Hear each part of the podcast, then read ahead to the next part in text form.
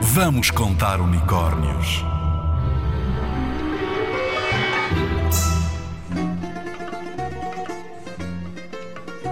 Certo dia, enquanto Dionísio, o deus do vinho, passeava, um dos seus acompanhantes adormeceu pelo caminho. Tinha bebido muito licor e ficou para trás, perdido. Era o sátiro Sileno. Os sátiros eram seres da natureza, metade homens, metade bodes.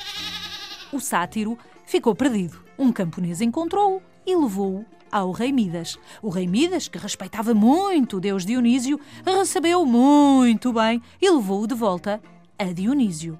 O deus resolveu recompensá-lo. Prometeu a Midas satisfazer-lhe um desejo. Midas pediu tudo aquilo em que tocasse se transformasse em ouro.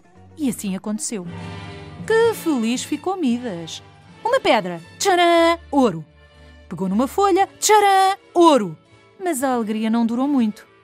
Pois é que, sabes, quando chega a hora do lanche, Sabes, quando chega a hora do almoço, a hora do jantar, quando sentimos assim um ratinho na nossa barriga, foi o que aconteceu.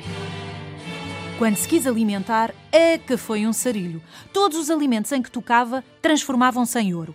Não há problema. Não há problema como? Imagina tocares na maçã do teu lanche e ela se transformar em ouro. Agora tenta dar-lhe uma dentada. Ah, pois é. E beber o leite? Ou cortar o bife? Tudo, até a água. Midas estava cheio de fome, cheio de sede. Até o gato se transformou em ouro. Nem podia abraçar a sua filha. Cheio de fome, cheio de sede, cada vez mais fraco, cada vez mais assustado, Midas implorou ao deus Dionísio que lhe retirasse o superpoder e o deixasse voltar ao estado normal. Dionísio, ah, ok, lá deixou.